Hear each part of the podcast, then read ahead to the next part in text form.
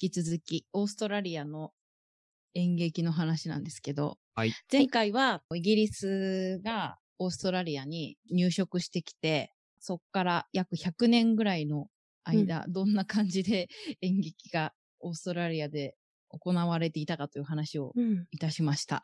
はい。で、今日はその続きです。1900年代、うん正確に言うと1901年っていうのがとってもオーストラリアで大事な年というか、うん何があったかっていうと、連合国家になるんですね。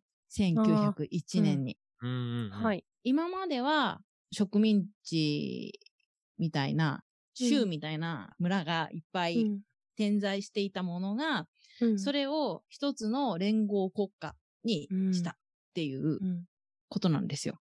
うんで、そうすると、何が起こるかっていうと、自分たちが国民であるっていう少なからず、アイデンティティみたいなのが芽生えるんだよね。うんんオーストラリア人である。そうそうう。そう。オーストラリア人だっていう、うん。今までは植民地の人っていう感じだったりとか、入植者っていう感じだったのが、むしろイギリス人っていう感覚どうなんだがろうね。多いのかな。イギリス人って思ってたのかな。まあ、それかでも、でも、100年経ってるから、多分2世とかにもなってると思うから、その人たちだけではないし、この間にも、かなりこの100年ぐらいって、オーストラリアではアボリジニの大虐殺とか、うんかなり結構悲惨な歴史もこの時期にはあったりするから、ちょっとどういうふうに思っていたかというのは、多分もうちょっと調べないとわからないところではあるけど、うんでも少なくとも、じゃああなたたち一つにまとめて国ですよっていうんううんことになった時に、オーストラリア人なんだっていう意識がちょろっと芽生え始める。でもちょろっと。う。うんんで、今まで、この間話した、ジェームズ・ウィレムソンとかはいはい。が、アメリカの有名俳優とかを連れてきて、見てたものとかにすごい喜んでいた人たちが、お前ちょっと、オーストラリアの国民性無視しすぎだよ、みたいなことを言い出す。で、非商業的な、全然商業としては成り立っていない、いわゆる小劇場みたいなところが。乱立してくるんだって。で、そのウィリアムソンが持ってきているアメリカ的な演劇とうんか、イギリス的な演劇とかっていうものに対して反発を始めるんですって。じゃあもう、オーストラリアの文化みたいなのが、ちょっとずつでき始めてるっていうか、結構できてるってことなんですね。ちょっとまたそこが、うん。そなんかそんな簡単ではなくて、その話もあまた後々は出てくるんですけど、はいはいオーストラリア人って自分たちは何者なんだろうっていうのを常に問い続けているんですーよね。うんはいはい。だから、演劇を作ろうって思った時に、私たちはこういう人種なんだっていうのではなくて、私たちのアイデンティティはどこにあるんだろう？私たちらしさって何なんだろう？私たちのストーリーは一体何なんだろう？どんなキャラクターがオールストーリー人らしいんだろうっていうのを模索してるみたいな性質があるんですって。でこれは、もうこの1900年代じゃなくてその後もずっとその歴史から自分たちは一体何者なのか、どこから来て何をしているのか、人たちなのかっていうことへの問いみたいなのを持っているらしい。うん。だからなんか自分たちらしさを表現するっていうところまでも行き着いてないかもしれない。ただ、アメリカのもの押し付けんなよみたいな気持ちにはなっているのかもしれない。で、そんな動きから1904年にオーストラリア演劇協会っていうのがうん結成される。ええすごいちゃんと出来上がった。そう、ちゃんと出来上がって。で、ここれがメルボルンとシドニーでレパートリーシアターを作る。へえ。これはアイルランドの演劇を模倣として作られたものなんですって。で、当時のアイルランド演劇って、まあ、どんなのなのかなって、いろいろ、いろいろっていうか、そこまでなんかちゃんと調べきれなかったんだけど、まあ、やっぱ当時、レパートリーシアターっていうのがすごい流行っていて、うんなんか、同じ演劇をやんないの。同じものを繰り返すんじゃなくて、うんどんどん新しいものを、今の日本の感覚だとさ、2週間ぐらい同じやつやるでしょうん小屋入りして。うん。じゃなくて、もうほんと次の日は違うのやって、次の日はまた違うのやって、また次の日は違うのやって、みたいな。そんな一日単位で。まあ違う1日なのか2日なのか、もうでもとにかく本当に同じものを繰り返すのではなくて、新しいものを上演していくっていうスタイルだったみたいよ。素舞台なんでしょうね。素舞台なのかな 立て込んだりとかはちょっとあんまできないよね、そんな状態でね。で、ここでですよ。ここで、とてもオーストラリアの演劇にとって大事な人が現れる。この時期に。はい。ルイ・エッスンっていう人で、いわゆうんるオーストラリア演劇の父と呼ばれる人なんですね。で、この人は何をしたかっていうと、1921年から23年、パイオニアプレイヤーズっていう劇団をメルボルンに作ったんです。で、まあ、これ、まあ、作ったとか作らないとかよりも、もっとすごいことが、オーストラリアの多民族国家をもっと認め合うべきだっていうふうに説いたのね。ううん。ん。で、アボリジニの人をステージに乗せたりとか、うん。イギリス人とか、そのいわゆる西洋人の人と共演させたりとか、いうことを活動として行った人なの。今私たちが歴史を振り返ってみると、この人のやってることってめちゃめちゃすごい先見の目があったというか、うん。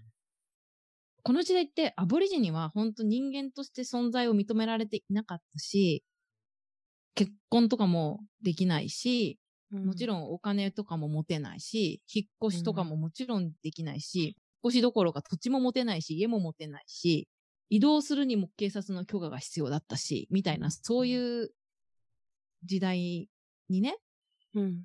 アボリジニの人たちを同じステージに上げるとかう、んそういうのってやっぱすごく画期的だったと思うんだよね。うん。で、なんだけど、このエッスンがやったことっていうのは、当時のオーストラリアには全く受け入れられなかったの。当たり前なんだけど。うんお前何やってんだよってなったのはい。はい。で、その活動みたいなのはそのまま廃れていってしまうのね。そう。エッスンが。そう。で、この時期の オーストラリアの演劇をやっていた人たちっていうのが、みんなアマチュアの人たちで、いわゆるプロという演劇でお金をもらって生計を立てるっていう人たちではなくて、愛好家として趣味みたいな感じでね、やってる人たちがほとんどで、だから活動していた劇場とかも小さかったし、活動自体もそんなに影響力がないというか小さい。ものだったから、あんまりその受け入れられなかったんだよね。エッスンがやろうとしたことっていうものが。あで、大体多くの人がイギリスから来た有名な人のお芝居見たいなってやっぱり思ってたんだって。うん、そっか。インター心がやっぱり。うんそうそう。あの人が来るなら見に行こうかなっていう、やっぱり人の方が強くて、あんまり育たなかったんだって。うんうん。そなんか演劇の父っていうよりも、人権の方が大きいっていうか、なんか。まあう。そうね。ね。もしかしたら、だからこれは振り返ると、この人はやっぱりオーストラリア演劇の父だって言われる人なんだろうね。まあこの後、また、あの、エッスンに時代が追いついてくる時代が来るんだけど、当時は何言ってそう、ん当時は何言ってんの？ってなっちゃって、劇団もうん3年とかで終わっちゃうんだけど、だけどね、そのさっき言ったみたいに、オーストラリアの演劇をやろうみたいなやっぱ動きはありまして、うん。芸術劇場とかの運動は活発になっていくんですね。うんオーストラリア自体のアデレードレパートリー劇場とか、なんかそういうシェイクスピア劇場とか、いろんなものができたりとかして、うん。そこでシェイクスピアをやるよとか、イプセンをやるよとか、イギリスから持ってきた、西洋から持ってきた演劇を自分たちでやるみたいな活動はすごく活発化していった時代。うんこれが1900年。うんでうんこの次なんです。1950年にまた事件が起きるの。うん事件っていうか、オーストラリアの演劇にとっては事件。戦後ですね。そうですね。戦後すぐですね。何が起こったかっていうと、ローレンス・オリビエとビビアン・リーがイギリスからツアーでやってくるんですよ。聞いたことあるよ。風と共に去りぬだよあなるほど。へえ。で、ツアーで回ってきてやってきたの。うん。で、みんな、あ、ビビアン・リーダー、あ、ローレンス・オリビエだっつってみんな見に行くじゃない？はいはい。うん。そしたら、ローレンス・オリビエが、君たち、ナショナルシアターを作りなさい。演劇トレーニングスクールを作りなさいって言うのね。おーってなる。で、さらにだよ。君たちのやっている演劇は素晴らしいって言われるの。うん。ローレンス・オリビエに。っ。て言われたら、オーストラリア人は、あ、僕たちがやってることって素晴らしいことなんだ。僕たちがやってることはとてもいいことなんだって思って、自分たちがやってる演劇に自信を持つっていう。うん。すごいね。神の一声みたいな のがあったんだ、ね。それがさ、なんかさ、ローレンス・オリビエとビビアン・リーダッツとかちょっとなんか面白いなって思っちゃう。で、アマチュアではなくて、芸術として演劇をやるべきだっていう方針が生まれて、うん助成金とかそういうものが生まれて、演劇を、芸術を追求するために国がお金を出す、かける、みたいな、うんちゃんと芸術として演劇を追求できるようなシステムが生まれたの。1950年に。うんへえ。なんかそういう動きになってから、助成金とかそういう国の動きが早いんだね。なんね、か早いよね。うん。ちょっと日本よってなるよね。ほんとそう。まあ、戦争が終わってそういう方に着手できるようになったっていうのもあるのかうんな。うんうん、どうなんだろうねう。んちょっとわからないけど。ただ、まあこれは現在もそうなんだけど、うんオーストラリアの人たちって他の国を比べてないからわからない。日本とうんとしかちょっと比べられないかわかんないんだけど、芸術に興味がありますか？興味がありませんか？っていうアンケートを取った時に98%が芸術に興味がある。演劇じゃなくてもね、何かしらの芸術活動をしているっていう人が98%なんだって。国民の。日日本は？日本はこの感覚よ。この生活している感覚。私もよくわかんないけど、その数字で見たことないからわかんないけど。ね、7%ぐらいかもしれないね。悲しいこと言わないで。だから、なんかやっぱりその、そう、芸術に時間を人生のうちで使うこと自体がとても、なんつうんだろうな、根付いているというか。うんでもなんか、で？なんでそれはねまた後ほど話そうとも思っていることなんですけど、小学生から芸術というカリキュラムを入れるようになるのね。え、それはいつ頃？それはね、もうちょっと後。もうちょっと後なんだけど、だから、まあ、あの、その98%っていうのは、まあ、現代の話なんでですけど、うん。やっぱスポーツ大国みたいなイメージがあるけれども、スポーツをやる人より演劇に興味ある人の方が、数字だけで言ったら多いへえ。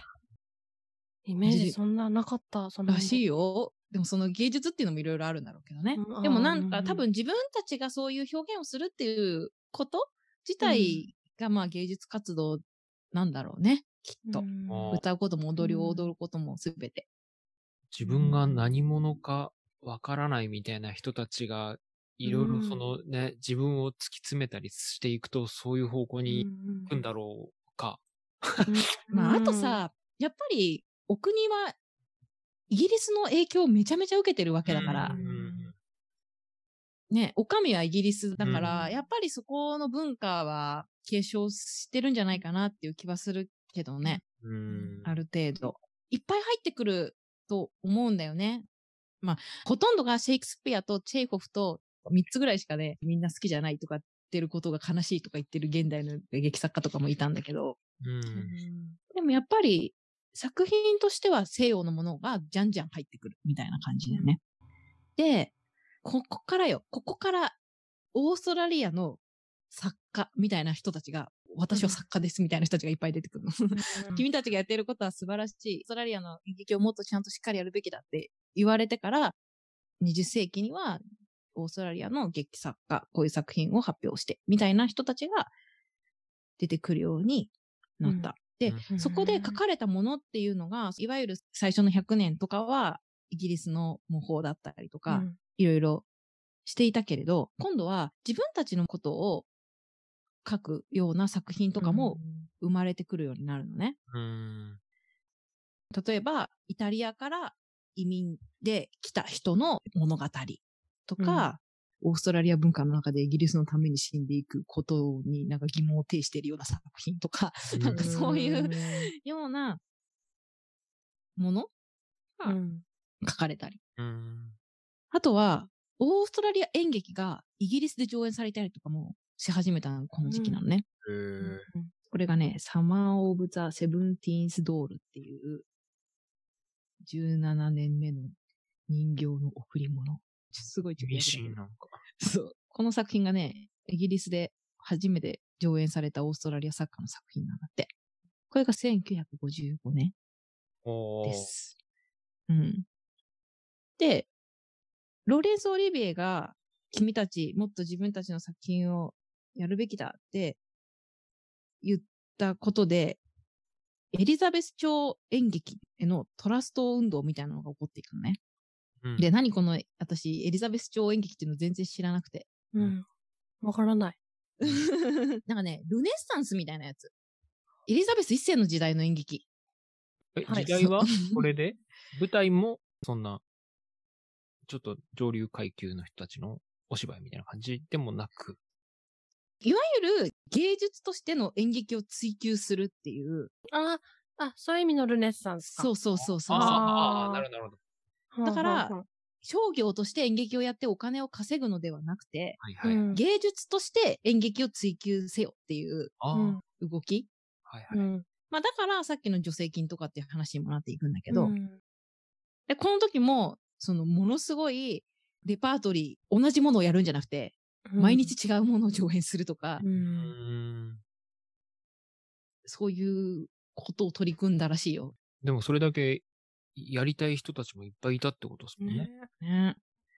ここまでが、1900年の半ばぐらいまでですね。おおこの後ね、またちょっとね、大きな波がやってくるから、ーおーこれちょっと次に回そうかなと思います。はい。